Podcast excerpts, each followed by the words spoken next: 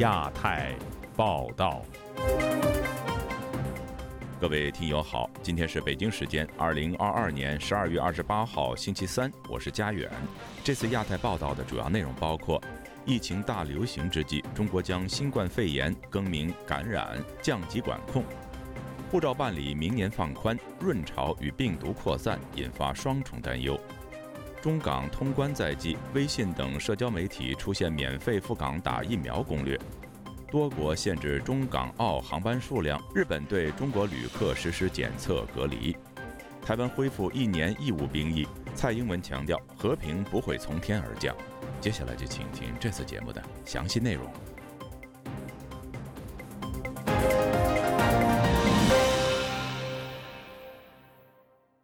中国政府宣布将新型冠状病毒肺炎更名为新型冠状病毒感染，并在十天后。对新型冠状病毒感染的甲类传染病预防以及控制措施降为乙类，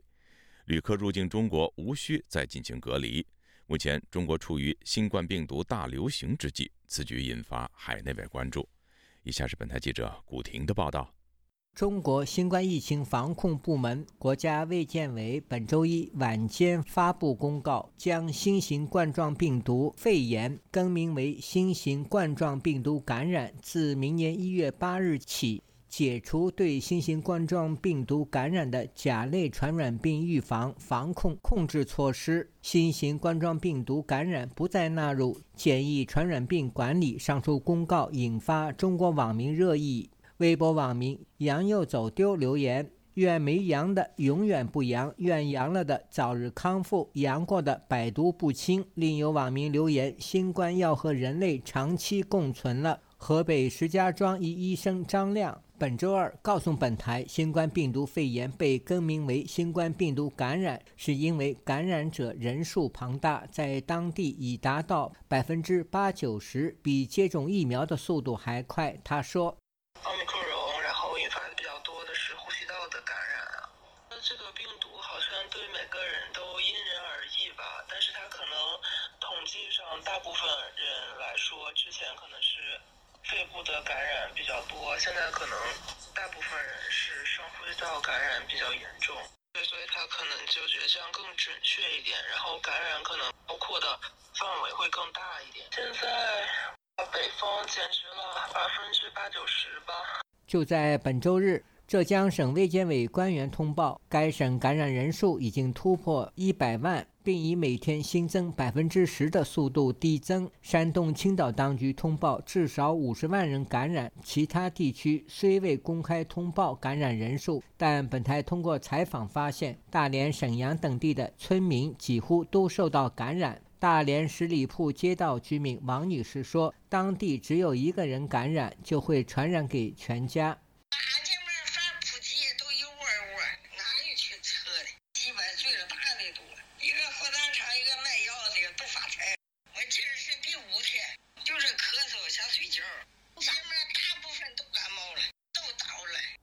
同一天，中国官方还发布了关于新型冠状病毒感染实施乙类乙管的总体方案，明确将新型冠状病毒感染从乙类甲管调整为乙类乙管，还称。对新型冠状病毒者不再实施隔离措施，不再判定密切接触者，不再划定高低风险区，对新冠病毒感染者实施分级分类收治，并适时调整医疗保障政策，以及不再对入境人员和货物等采取简易传染病管理措施。河北疾控部门葛姓工作人员。对本台解释，中国对传染病防疫措施分甲、乙、丙政策，根据新冠病毒的危害性，把它从甲类转为乙类。政府所采取的防控措施也随之降级，可节省疫情防控及医疗成本。他说：“目前来说，你如果有防疫政策再这样持续下去是没有办法的，这个成本很高的，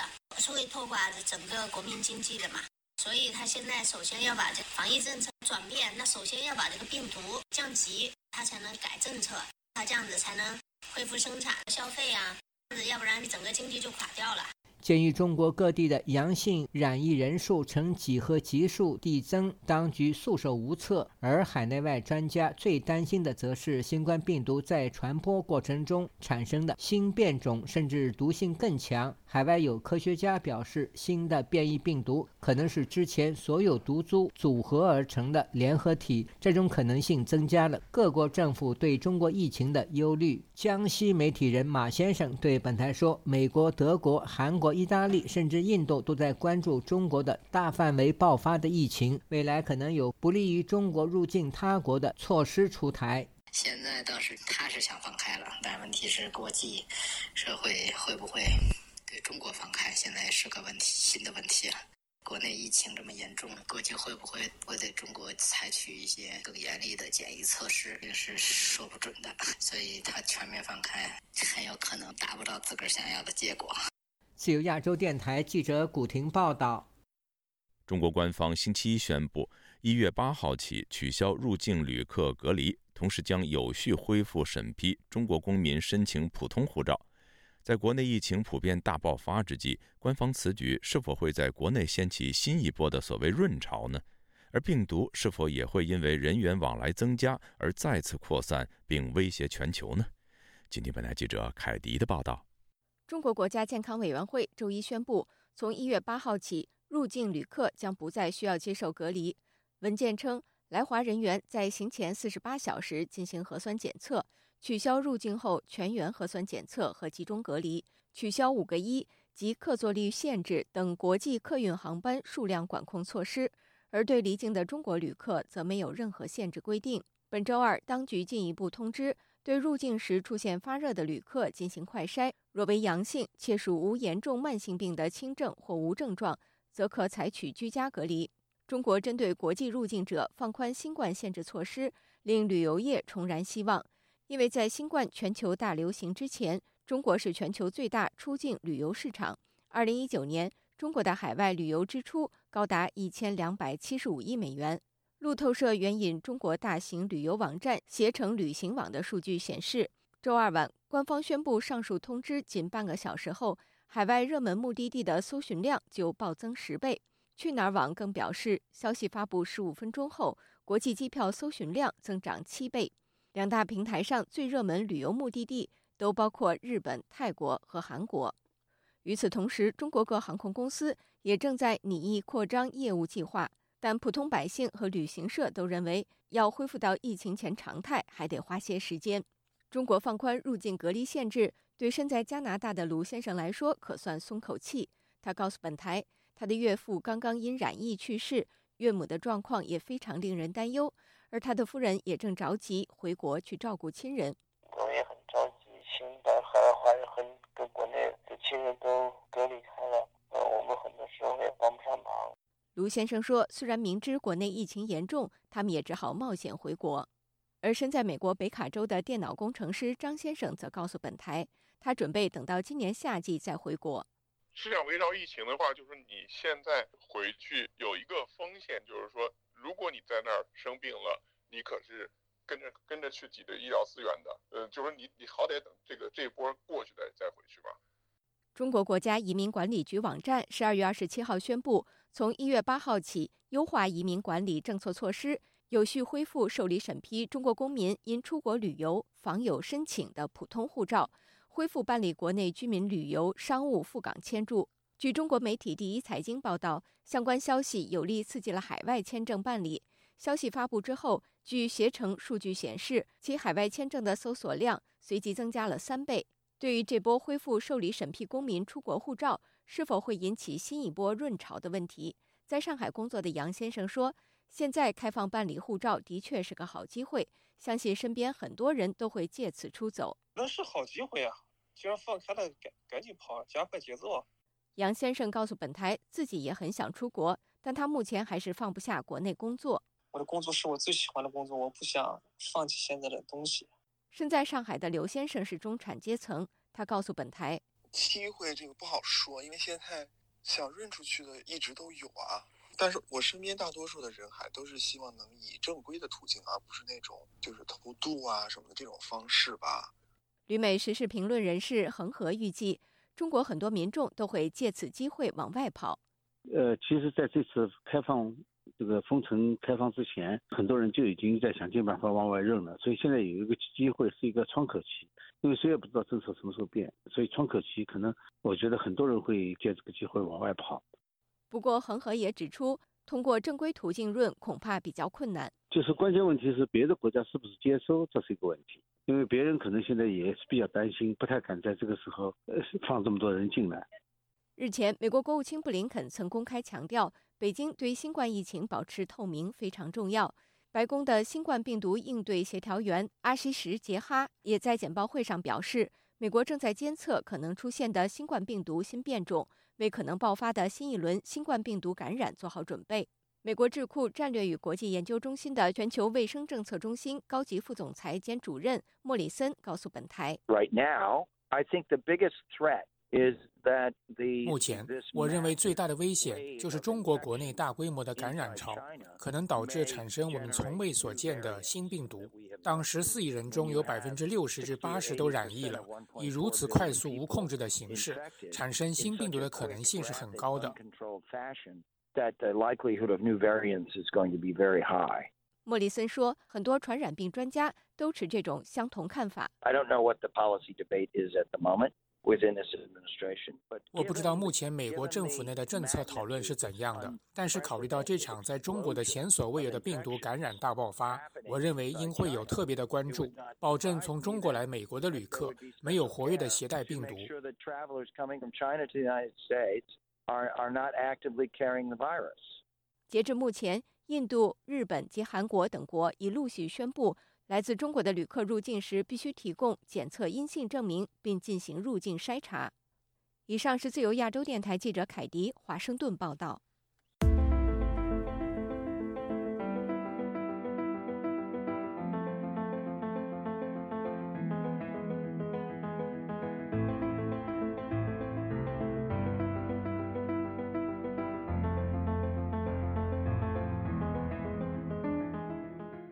中国文体界再有多位名人近期病故，包括二十七岁曾经获得世界冠军的冰壶运动员王一博，被称为中国羽毛球奠基人的王文教，原上海美术电影制片厂厂长严定宪，以及著名演员葛优的母亲施文新等。有上海居民披露，因为殡仪馆停止接收遗体，有死者遗体在家搁置多日，其困境惨不忍睹。以下是记者古婷的报道。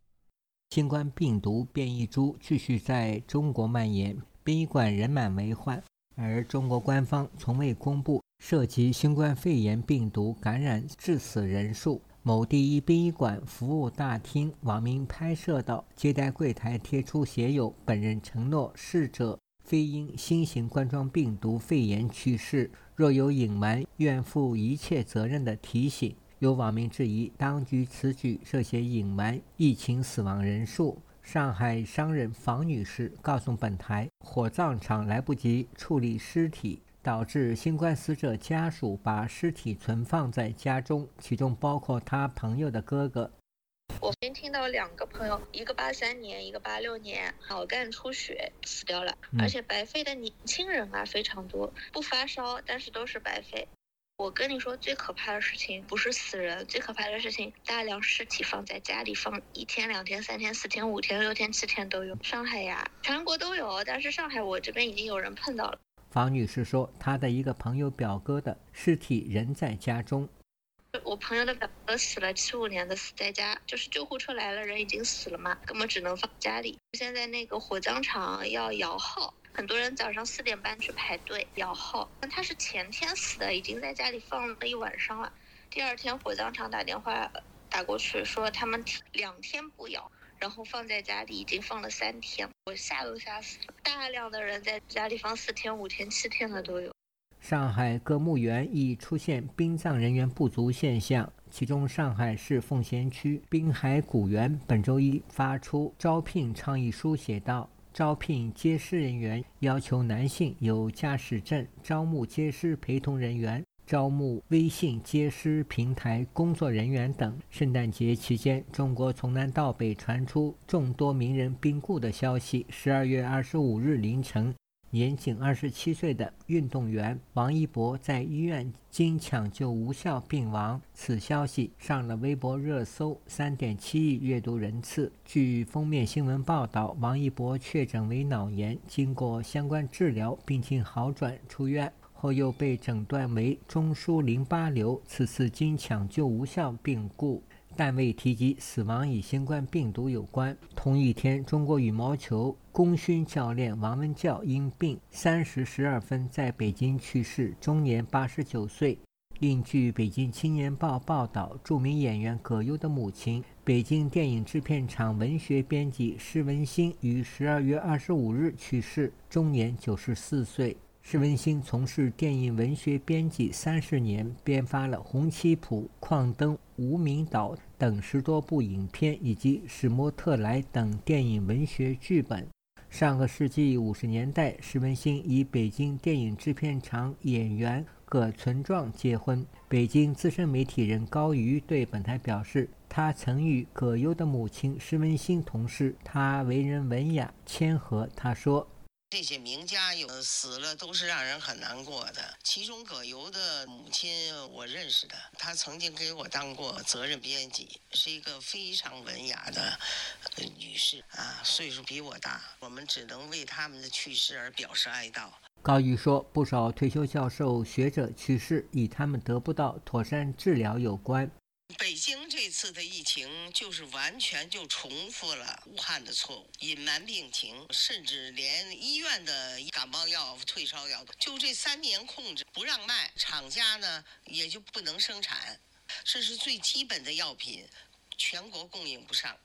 造成了这次的大批大批的死难。本周去世的上海美术电影制片厂原厂长严定宪。终年八十七岁，北京电影制片厂表演艺术家李长乐终年八十四岁，以及前一天在北京去世的中国知名女演员谢芳的丈夫、原中国歌舞剧院歌剧团团长、国家一级演员张牧终年九十二岁。二十四日就有七名文艺工作者密集去世，包括粤语相声大师杨达、中国第一代导演陆小光等。自由亚洲电台记者古婷报道：香港政府不顾中国疫情大爆发，表示会全力以赴，以一月中旬中港两地将实行通关。与此同时，在微信和小红书出现不同赴港免费接种疫苗的攻略，引起香港各界的关注。香港的医学界预期，中港通关后必定有大批的中国旅客赴港打疫苗。有评论表示，港府如果免费为赴港的中国旅客接种疫苗，将大大增加香港的财政负担，同时也会引发民怨。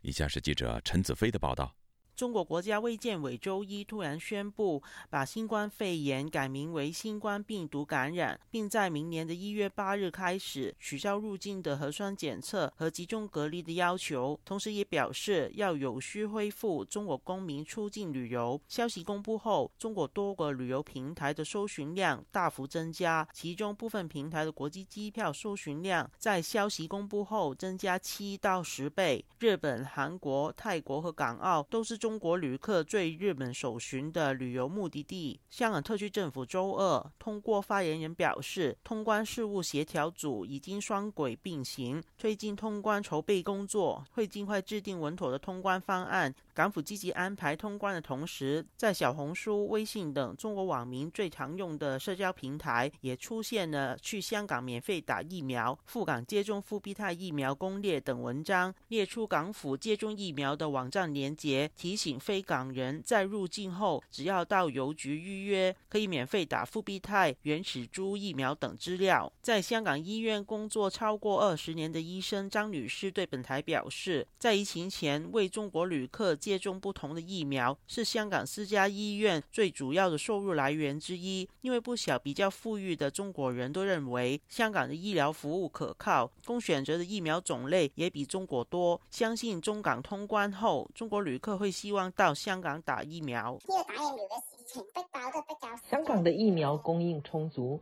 政府把部分转卖给私家医院，即使開關後人满为患，受影响也只是私家医院。对香港市民影响不大，但问题在于港府还没有指引说明如何处理中国大陆旅客来港打疫苗是免费或收费的事，可能会引发很大批的中国旅客特别为打疫苗而来香港。香港医院药剂师学会表示，港府购入的疫苗量只足够七百五十万港人接种，建议港府要说明中国旅客在港接种疫苗需要收费。兼任时事评论的中科监察主席潘作宏表示，支持向中国旅客收费的建议，担心如果允许大批旅客免费接种疫苗，会加重香港的财政负担。香港唔係多錢嘅喎，香港而家蝕緊二千幾億嘅喎一年。本身香港買疫苗價錢呢，香港的財政狀況並不富裕，財政赤字高达两千多亿。港府至今都沒有公布采购疫苗的总开支，可能每剂疫苗单价已经超过了两百港元。如果在疫苗接种和检测两方面，香港政府的态度如此不清晰，结果慷中国大陆人之慨。必定会引发香港的民怨，香港真的无法慷他人之慨，政府应表明态度，向来港接种疫苗的旅客收费，价钱需要收回成本再加接种的服务费。香港政府在这个问题上不能再逃避。時事评论员双普表示，以往涉及中港争议，香港特首和港府都会以港人优先。例如，梁振英在二零一四年上任特首时，通过行政命令禁止大批中国父母以旅客身份赴港产子，以领取香港永久居民的身份证和享有港人的福利等，回应民意。但现在中国疫情爆发，港府不仅没有封关的想法，更想尽快通关，显示一国两制已经完全消失。敢保证，如今天你问香港人，如果有公民投票，要不要通关？一定不要。从国安法到抗议，李家超就行禮如一的接受，紧跟习近平的笛子来起舞嘛，没有什么一国两制，他完全是服从党中央的指示来治港。那个恐慌是从这个地方而来的。更严重是完全通关，就跟那个全国的疫情拥抱在一起，这个情况是香港人最深层的恐慌。但是我们现在政府跟立法会都没有办法去反映这个民意，那这个是香港人的悲哀啊。雙普表示，港府应该尽快表明疫苗和药物都是港人优先的态度，以消除港人的担忧。就亚洲电台记者陳子飛報道。中国大陆从明年一月八号起对外通关并免除隔离，民众纷纷计划外出旅游。目前已经有多个国家因应中国近日新冠疫情升温，收紧入境限制。其中，日本政府要求从中国入境的人士进行检测，对结果呈阳性者隔离一周，并限制往来日中两地的航班数量。以下是记者高峰的报道。中国自下月八日起解除对新冠病毒感染采取的甲类传染病预防控制措施，并有序恢复中国公民出境旅游。日本政府因应中国新冠感染人数激增，决定从十二月三十日起，要求来自中国大陆人士及七天内曾到访当地的旅客入境时进行检测。若结果呈阳性，原则上要隔离七天。日本今年十月重开边境后，仅要求入境旅客出示接种三剂新冠疫苗的证明，或出发前七十二小时内的阴性检测证明。首相岸田文雄表示，中国中央与地方政府之间，以及官方与民间之间的消息存在很大差异，焦虑情绪正在增加。因此决定采取特别措施，日方也将限制来往日本和中国的航班数量。读卖新闻报道，来自中国大陆、香港、澳门的航班将只能使用东京成田、羽田、关西和名古屋中部四个机场。原本有香港航班升降的北海道新千岁、福冈和冲绳那霸机场并不在名单上。在日本居住超过三十年的华人向您表示，二零二零年大批中国大陆游客在春节期间到日本旅游，其后日本爆发疫情，当时日本各界纷纷声讨安倍晋三政府。那时候日本跟中国的关系不是非常好，安倍政府想缓和跟中国的关系，所以说他在针对中国的人的这个锁关上，他做得非常晚。直到四月份，日本才正式开始，它是限制所有的外国人入境，但是那个时候已经晚了。所以日本国民对这个这个当时的政府的这个这个决策啊是非常反感的，觉得他为了呃跟中国政府搞好关系，牺牲了这么多老百姓的生命。像您说，这次岸田文雄政府迅速收紧入境限制，还有另一原因。日本政府不敢犯同样的错误，还有一个原因，因为现在的这个岸田政府呢，它的支持率只有百分之三十几，这个在在日本来说这是非常危险的，他的内阁随时有可能下台总辞。所以说岸田呢，所以他果断的走在别的国家前边了，跟二零二零年的那个失误是有很大的关系。另一在日本居住的华人南方表示。中国防控疫情政策不透明，让日本人心里没底。中国的疫苗到底有用没用？这个日本的专家呀一直强调这一点。为什么呢？因为中国没有接收国外的疫苗，现在只有中国自己的科兴。这个科兴啊，对中国人呢到底有多少用还不知道。所以日本呢，他对中国的这个疫苗啊认为啊不可靠，专家认为不可靠。综合日本媒体报道，随着中国放宽规定，春节可能会有许多大陆客涌到日本。而中国流行的奥密克戎 BF. 点七具体情况很难掌握，日方希望防止高风险变种病毒流入境内。日本有专家这么认为，中国呢现在有一百零六还是一百零七种变异的在流行，就是不透明嘛。韩国近日也把中国和十多个国家和地区列入检疫查验重点国家名单，但当局强调，并非入境限制，而是在仁川机场针对高风险和需要集中管理的人士加强筛查。印度卫生部上星期也宣布，强制中国大陆、香港以及日本、韩国和泰国的游客入境时在机场接受核酸检测。若出现病征或检测呈阴性，将要接受隔离。当局也在新德里等机场对入境的国际旅客进行抽样核酸检测。欧洲的意大利因应中国出现大量确诊，加强入境防疫，要求所有中国入境旅客在米兰机场入境时进行落地核酸检测。预计措施会维持到明年一月底。自由亚洲电台记者高峰香港报道。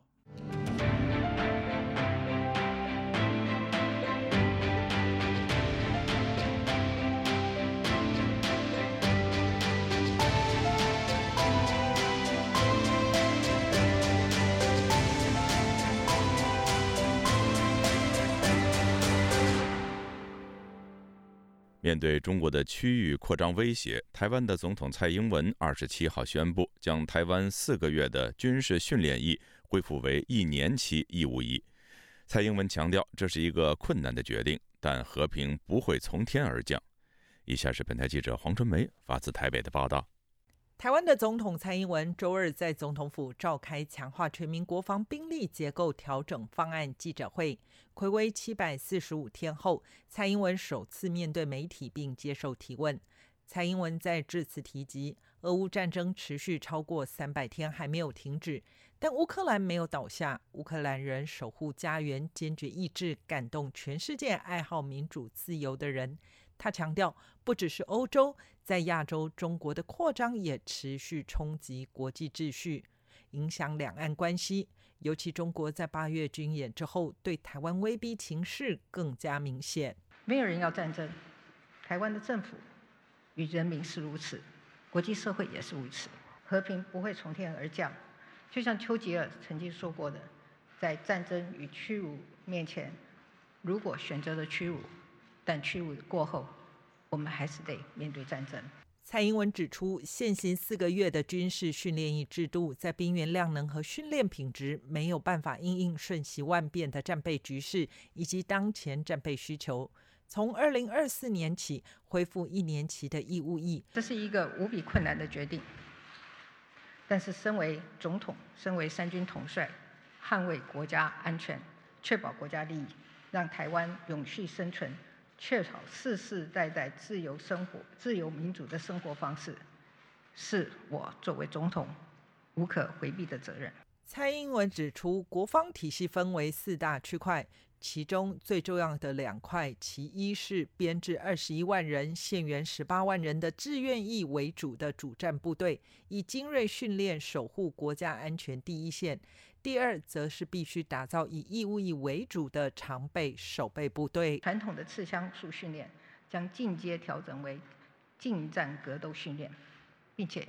依任务的需求要增加刺针飞弹、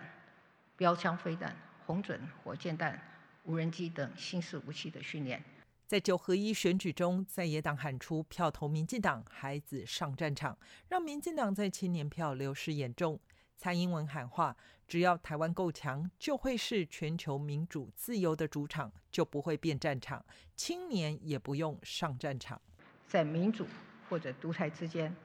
我们坚信民主；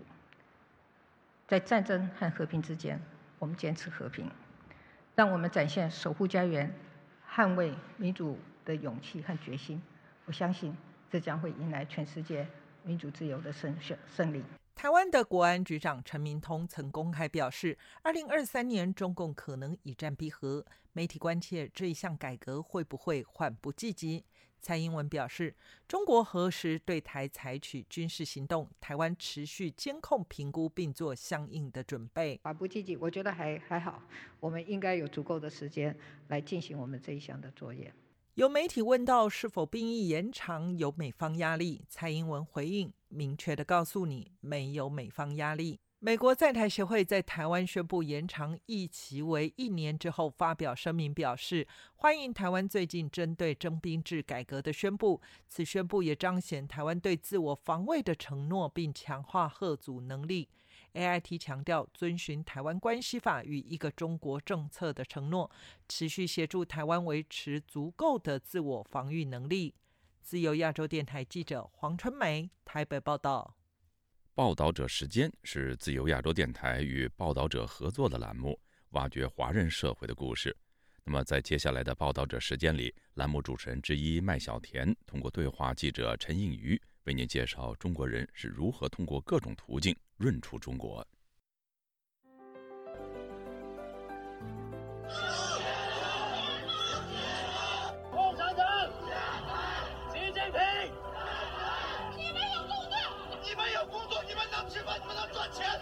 在过度的防疫风控下，中国民众罕见出现集体抗议，要求解封。事实上，人民对政府不满的情绪早已反映在一波波的移民潮。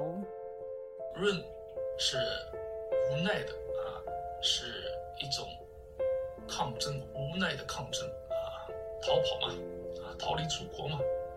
今年以来，Room 掀起风潮，中国人想尽办法移民出走，甚至冒险踏上非法移民，从南美洲偷渡进入美国。报道者的记者陈应瑜也跟着偷渡客来到了南美。今天节目特别跟应瑜进行现场连线，应瑜您好。啊，主持人好。英语，我们要说中国的年度代表字“润”这个字肯定是热门的选项。今年以来，中国的移民的搜寻量还有询问量是暴增的。那么，走线这个术语其实也在网络上走红。到底什么是走线呢？这是一个很好的问题，因为我当时第一次听到这个词，其实就是我在哥伦比亚靠近巴拿马边境的海滨小镇内科克里，主要是一个。正准备要偷渡到巴拿马会经过的一个小镇，那在那边我就遇到一位正准备要偷渡到巴拿马的 Darien Gate，就是那边的达连驿口，在一路向北，然后前往美国的中国人。他在接受访问的时候呢，就跟我说，我可以上网找找看“走线”这个关键词。那我在网络上一找，我就发现，天哪，就是非常多关于怎么样子到南美洲，然后怎么样子从厄瓜多，然后哥伦比亚一路偷渡到美。国跟着要偷渡到美国的拉丁美洲的移民，有一些攻略啊，有一些一路上怎么样子找向导啊，然后甚至有一些怎么样子贿赂当地的警察。这些等等相关的资讯。那就我的理解，它之所以会称为走线，它甚至也没有所谓的拉美走线，其实就是两个字走线。其实是这波的润雪潮下，就是中国人尝试各种方式离开国家，但这条偷渡的路径是少数一条真的必须靠走才能够抵达的路线。那它不只是越过巴拿马的达连丛林，他们要跋山涉水，可能三天，可能一个礼拜。但他们在穿越过丛林之后，它其实也是要一路偷渡中美洲好几个国家，在这个过程之中，大部分也是要靠步行或者是外加陆路的交通。所以跟以往就是所谓的移民拿到签证，然后搭飞机到另外一个国家，就是是不一样的。它就是真的是你要徒步去穿越这么多个国家，然后抵达美国。是你刚刚提到他在网络上的讨论度非常的高啊，这也意味着很多人在关注这样的一个现象吗？是不是很多人在关注？其实确实是越来越多的。那这个数字也是有反映在真的抵达那边，然后付诸行动，然后穿越丛林的中国人。那从去年的话，其实巴拿马政府官方的数据其实还没有将中国人单独移出来作为一个单一国家来统计。但二零二二年的时候，就可以看到统计数字上面就已经出现，就是来自中国的公民。那到底有没有直接的影响？呃，很难。难说，但确实从我采访的这些受访者之中，他们其实也是透过网络上去看到，不管是在推特上、在 Telegram 群组里面，或是在他们一些网络上攻略群里面，其实他们就有更多的一些资讯，知道有一些中国人确实走了这条路抵达，所以才开始。有更多的讨论。英语，那么根据你的了解，今年以来大概有多少人踏上这一条非法偷渡的路线？他们主要来自哪些国家？那你提到说有越来越多的中国人加入这一条路线哦，他们是不是已经成为这一条路线上亚洲裔的主要的新脸孔呢？对，根据巴拿马今年官方的数据统计，那今年到现在已经有超过二十二万人走上。这条非法的偷渡路线，那其实，在疫情之前，其实每一年大概只有几千人。也就是说，从去年的记录到现在，主要的是来自委内瑞拉的难移民。大概从二零一五年，就是经济危机急速恶化到现在，那有超过六百多万人离开委内瑞拉，那到美国就成为一个目标。那之所以从去年开始，这条路线有越来越多人选择这条偷渡路线到美国，一个蛮主要的原因就是。是拜登当选，那拜登在移民上面的政策，相对川普来说，确实是比较有人性、比较宽松的。那这些南美裔的移民，他们到美国，可能因为当地的经济环境很差，或是恶性通膨、币值暴跌，所以其实能够赚取美金来支持在国内的家人，其实还是相当的诱人。像除了委内瑞拉，也包括海地人，然后厄瓜多人，然后亚洲面孔。的话，包括印度人，然后孟加拉人，还有尼泊尔人、阿富汗人。像阿富汗就是在塔利班在二零二一年下半年的时候重新掌管了整个国家，那也有很多的从那边出逃，也有走上这条路线的。那我在那个隔离的时候就遇到一家人，十四位家庭成员一起从阿富汗，然后到巴基斯坦，然后一直到哥伦比亚。那至于中国人的话，确实是在短时间内成为亚。亚洲人的里面的新面孔最多的大概就是印度人、孟加拉人和中国人。那么我们以中国人来看的话，这一群非法偷渡的中国人，他们的年龄、性别还有社经背景，您观察到有什么特色呢？其实我在当地的时候，真的看到蛮多的中国人。像我其实第一天抵达的时候，我住的饭店其实几乎是一整家的中国人，就是跟我住在同一个饭店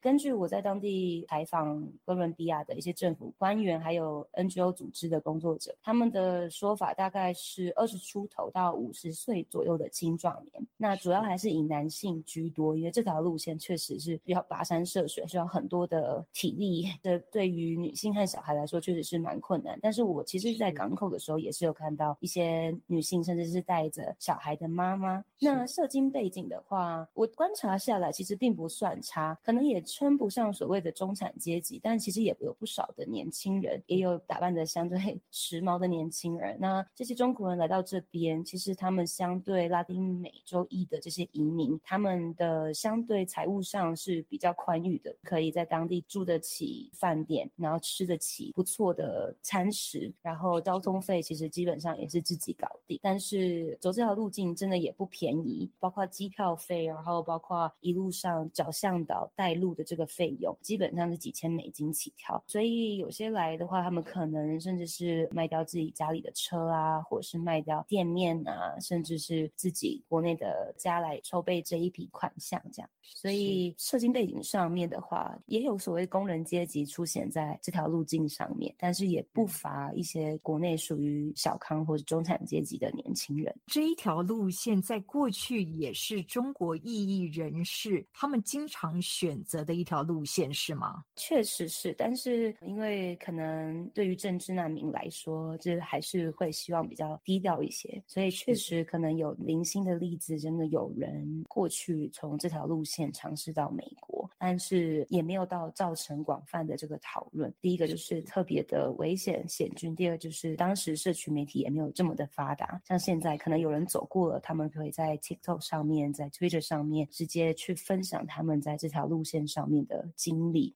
你这一次特别来到走线的关键节点，您刚刚提到的哥伦比亚的内科克里这个海滨小镇呢，它在疫情前后出现了什么样的变化呢？就我跟当地人聊天，然后他们告诉我，其实，在疫情前的时候，基本上那边是没有大批的移民出现在他们的小镇上面。那小镇就是人口也差不多就是几千，顶多到万人这样子，就是非常非常的小。它也是一个观光小镇，然后所以也有一些民宿、饭店，他们是靠观光客为生。那像他们提供游艇服务的公司，他们也是主要是服务观光客，但是在疫情爆发之后，有越来越多人抵达这边。刚刚讲到的数字是今年只有二十二万人，是穿越巴拿马丛林的这个数字，但是大部分都会是从内科克里这边搭船到丛林的入口处，所以这边的整个变化其实是非常大的。比如说海滩上面就有一度全部都是布满帐篷，就是很多的移民是在这边住在帐篷里面，然后等待船只再到那个巴拿马丛林的入口。基本上，比如说像刚刚提。到的这些本来是提供观光客游艇公司，我访问他们的时候，他们也告诉我，就是今年百分之八十他们的业务都是在服务这些试图要偷渡的移民。整个城镇可能本来是靠观光客为生，到现在可能有些 会转做向导啊，或者是协作，就是比如说帮忙要偷渡的这些移民背行李啊，甚至有背小孩啊，就是价位都不一样。有些店面，比如说他们就转卖帐篷啊，转卖雨鞋啊。转卖各种就是你在雨林里面会需要的这些配备，所以对于整个城镇的来说变化也很大。那他们也有告诉我，这个海滨小镇长期以来就有缺水的问题。更多的移民抵达这边之后，就是我那时候住的地方，其实就有几天是没有水的，就是要去取水来用，水龙头打开是没有水。那当然不会全是移民的这个问题，可是就是当然还是会有一定的影响。那当然因为大量的移民抵达这里，那也会影响观光客。到这边来的意愿，确实就是对于这个小镇来说，这个变化是特别大。很心心很痛，父母还不知道，然后我的儿子知道了，所以我跟他说了实话，所以我说的爸爸在国内看不到天日，所以到美国来给你挣大钱，给你奋斗一个美好的未来。这是中国人冒险走线来到美国的心声。家乡的亲人是他永远的牵挂。因于相较于其他国家的非法移民哦，他们可能是为了逃离贫穷而停险来到美国。我们以这一波的中国的肉身翻墙潮来看，为什么他们选择远离家乡呢？我在那边采访遇到的这些中国人，有一个非常大的原因是他们逃离就是国内的疫情风控。比如说有一个四十岁的爸爸带着十岁的孩子，就有跟我讲说，他没有办法再接受他的孩子每天上学必须要做核酸检测。那也有年轻的男女性，他们一边吃饭，然后就一边跟我说，他们就真的没有办法再承受天天封城，然后时不时就要做核酸，然后时不时就很担心自己有不。不能再出门，那这个其实是一个非常主要的推力。那第二个的话，中国国内的就是各种政治的压迫，还有言论自由。那确实在国内，大家也可以预期，就是在习近平第三任期之后，可能会有更多对于言论自由或是发表个人意见的管控。那这也让网络上的发表的这个空间更加的紧缩。那所以也有些就是受不了这样子的政治环。境而选择离开的人，那其中访问到一位他自己本身是政治难民，他先到泰国跟联合国难民署去申请难民证，所以他得到了这个难民证，才从泰国继续到美洲，然后一路往北向到美国去这样。所以真的是千方百计的想要逃出中国。你采访的中国人，他们是如何突破重重的限制来出境的？呃，我们访问了几个特别有做中国移民到海外的中介。其实这几年为什么中文移民难度大增？其实一个最主要的原因还是因为疫情的风控，就是为了要管制出境的人数。比如说，就是二零二零年八月的时候，中国国家移民管理局就宣布对非必要、非紧急出境事由暂不签发出入境证件。所以我自己截稿之前，其实中国官方的态度仍然是认为国际旅行的这个风险相当高，并不鼓励个人出国旅游，甚至是探访朋友这些，其实都并不鼓励。所以在就是申请。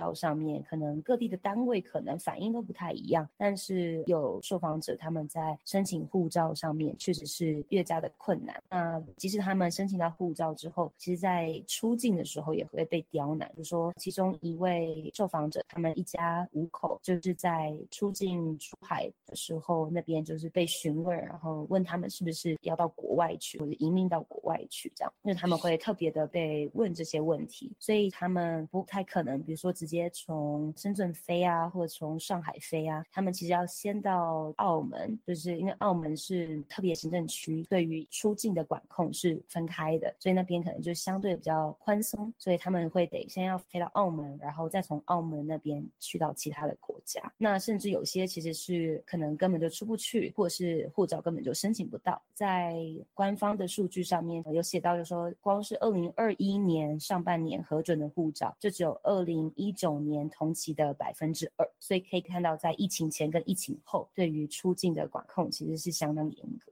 是没错，所以这一段期间，中国人想要出境就已经是不简单了。那当他们要踏上走线时呢？其实这一路上又有重重的关卡。我们以他们进入哥伦比亚、巴拿马交界的达连隘口来看的话啊，这里他们把它称作是一个死神的关卡。你的受访者他们经历什么样的惊险遭遇呢？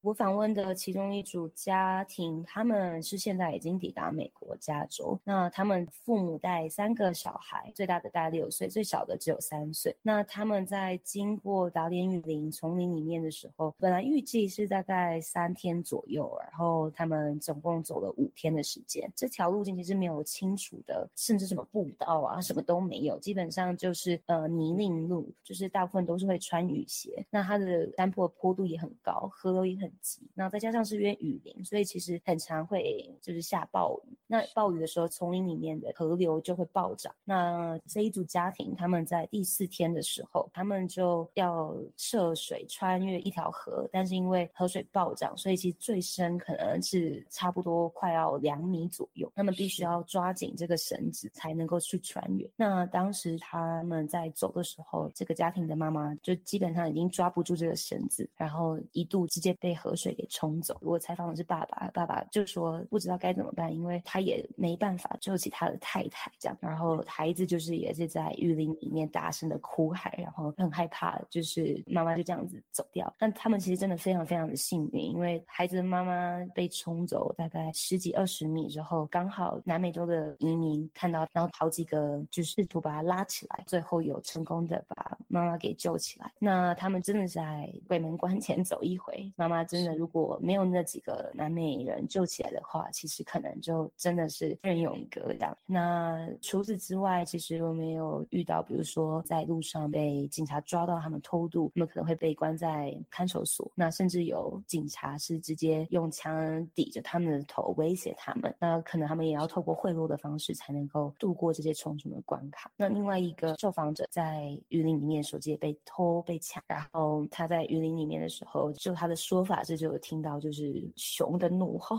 那实际是怎么样，我也没办法就是去做确认这样子。但确实在这个路径上面是有很多的危险，很多难以预料的事情。所以这一段路线它的风险是很高的。事实上有人也跟着丧命，是吗？对，但是死亡的数据其实并不好掌握。那国际移民组织在这条路线上面就是有提供一些协助。那他们统计是在二零二一年一整年穿越雨林的人数之中，有他们有发现五十一具在大连雨林里面的尸体。二零二二年的数据还并不是那么的清楚，但是确实都还是有人在这条路径丧命。我们来听听网络上对穿越巴拿马丛林的走线分享。走线是有百分之一到百分之二的伤亡率的，就是一百个人里面要死一个人到两个人的，你要有心理准备啊。老年人是不适合润的，因为老年人走不动路，每天要走八个小时的路啊。很小的几岁的小孩儿也不太适合，因为要过河。南美洲有很多雨林要过河的，还有年轻女人勉强可以去啊，但是不能太娇气。娇滴滴的女人是不行的，要能吃得起苦的女人啊，走得动路的女人才可以勉强走线，最好是年轻的男性去。